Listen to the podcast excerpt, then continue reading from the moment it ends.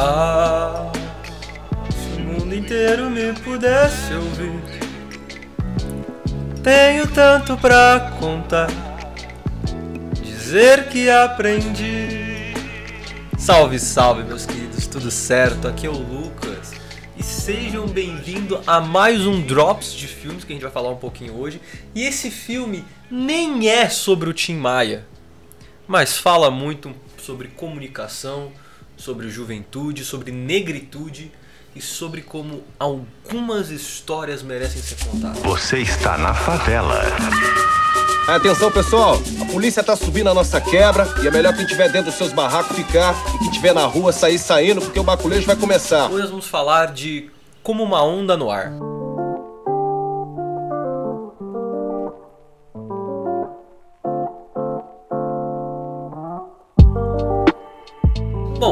Acho que a chance de alguém que está me ouvindo aqui já ter visto esse filme é praticamente nula. Eu mesmo nunca tinha visto. Então vou contar um pouquinho para vocês. Fica aqui comigo, porque como eu falei, se você der um minutinho, você vai ver como essa história todo mundo já devia ter ouvido. Com uma Onda no Ar é um filme de 2002, o mesmo ano em que saiu Cidade de Deus, por exemplo. É um filme nacional e ele tem algumas atuações como Babu, Babu jovem de 20 anos atrás, ele tá nesse filme Babu antes da fama, maravilhoso. Esse filme conta a história real, né, de como em Belo Horizonte um grupo de jovens da favela se reuniu e conseguiu fundar uma rádio comunitária, na década de 80 especificamente. Basicamente o filme passa por vários anos da vida desses jovens, né, e mostra como a periferia não tem acesso a uma das coisas mais importantes da nossa sociedade, a comunicação. Está saindo do ar a voz do Brasil, que só serve pra boy dormir. E entrando no ar, a voz livre do morro, 104,5 Rádio Favela. Pô, gostei!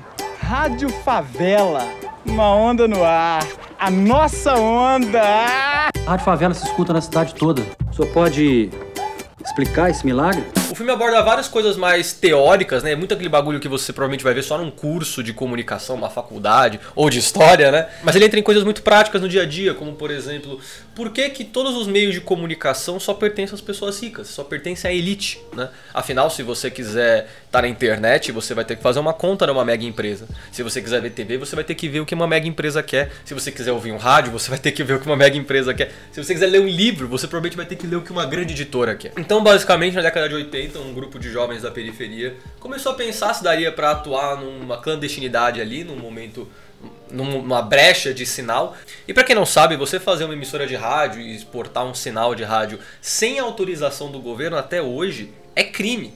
Então esses jovens eles são perseguidos não só pela polícia, mas pela polícia militar da ditadura militar especificamente, por estarem divulgando suas ideias em torno da favela. Ao invés de comprar arma, o Estado devia usar essa grana para melhorar as escolas e criar emprego. Eu sei montar um transmissor. Palavras. Palavras feitas balas. Se eu morrer hoje, amanhã faz dois dias. Vai me enquadrar? Mete na cabeça. Cada vez que essa rádio for pro ar, nós vamos achar e quebrar de novo.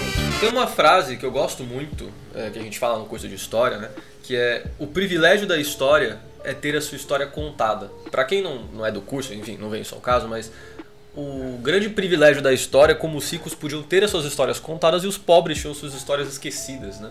Então o filme fala muito sobre isso, como pessoas pobres também merecem ter voz, também merecem serem escutadas. E muitas vezes eles faziam um programa da favela para a favela, né? Então era a comunicação de um ambiente para o ambiente, porque afinal até o momento a favela era obrigada a escutar só uma comunicação alheia à favela, a comunicação dos bairros ricos que chegava até ali nas ondas sonoras, né? Então o filme vai desde conceitos mais básicos e teóricos do que a gente entende como comunicação, como história, mas é um filme super divertido, é um filme bem tranquilo de assistir. Tem uma ou outra cena mais agressiva, a lá Cidade de Deus, mas são muito mais veladas nesse contexto. E o protagonista acaba dando muita alegria ao filme, né? O nosso querido radialista, o menino que acaba fundando todo esse projeto, ele é muito alegre, ele é muito simpático, obviamente, eu acho que tem toda essa romantização dessa história, a gente só tá vendo ela hoje porque ela deu certo, né? Mas é a criação da Rádio Favela, que para quem quiser dar uma olhada existe até hoje, é a Rádio Favela na internet. Nós estamos aqui no aglomerado da Serra, que é um conjunto de favelas de Belo Horizonte. Você tem Vila Fátima, Vila Marsola, Cafezal, onde moram aproximadamente 80 mil pessoas. Essa favela se liga aqui na zona sul de Belo Horizonte, né? A gente está em cima de Belo Horizonte, uma parte muito alta. É lá no alto do morro que funciona a Rádio Favela, um núcleo de resistência cultural que dá voz à comunidade. Hoje legalizada, a rádio operou na clandestinidade e chegou a ser fechada diversas vezes pela polícia.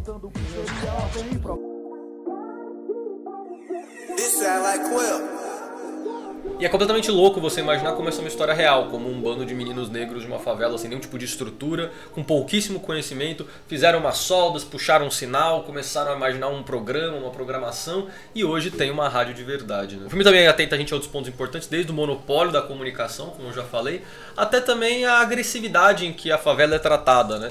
Todos os momentos do filme, como até hoje na verdade, né? O policial só sobe a favela pra quebrar alguma coisa, para prender alguém, para matar alguém, né?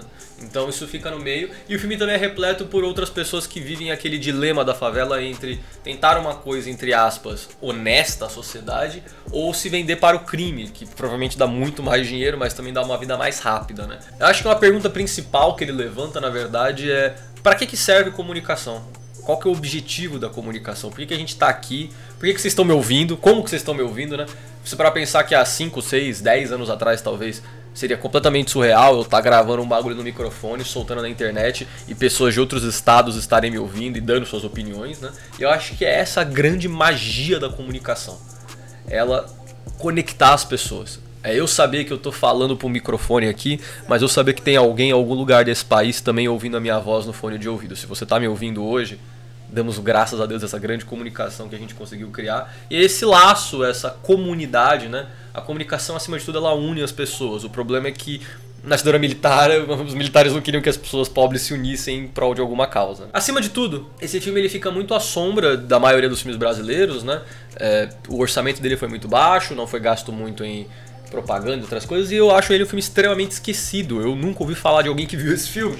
Mas é um filme muito bom, um filme nacional, um filme que merece mais carinho, merece mais amor, como eu falei. Se tem o Babu Santana, eu acho que já é um motivo para você assistir se você gosta do Babu do BBB. Esse Drops vai ser pequenininho porque eu realmente gostaria que quem tá me ouvindo aqui visse esse filme. Se você tá me ouvindo e você por algum motivo já viu ou você vai ver esse filme, manda um salve para mim. Eu quero ter um pouco de comunicação reversa também. Às vezes me cansa um pouco só falar no microfone. Eu gostaria também que as pessoas falassem comigo. Então, me manda um salve no Twitter, me manda um salve no Instagram e fala: "Cara, eu vi o filme, o filme é incrível, valeu". Ou não, fala: "Mano, eu vi o filme, foi uma merda". Tudo bem também, mas Vamos ter um pouco de comunicação reversa de vez em quando, que é gostoso.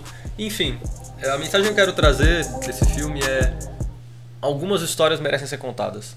E a comunicação tá aí para isso. Comunicação não é só a voz, comunicação também é o rádio, a comunicação é a TV, a comunicação é a Twitch, a comunicação é o filme. E o que a gente está fazendo aqui nesse podcast também é comunicação. Então, hoje eu tô aqui para falar um pouquinho dessa história. Eu espero que uma única pessoa no mundo possa ver esse filme por minha causa, porque eu te garanto, vale muito a pena. Ver como um bando de moleque conseguiu fazer um rolê que está vivo até hoje e como eles mudaram a realidade social da favela deles. Deixo essa grande homenagem, esse grande carinho e essa grande oferta de conteúdo para vocês, tá? Vejam Como uma Onda no Ar, filme nacional de 2002. Bom, é isso. Como uma onda no ar, eu deixo a minha voz. Muito obrigado a todos que ouviram. É completamente surreal isso que a gente faz e eu agradeço sempre mais um dia. Valeu, tamo junto.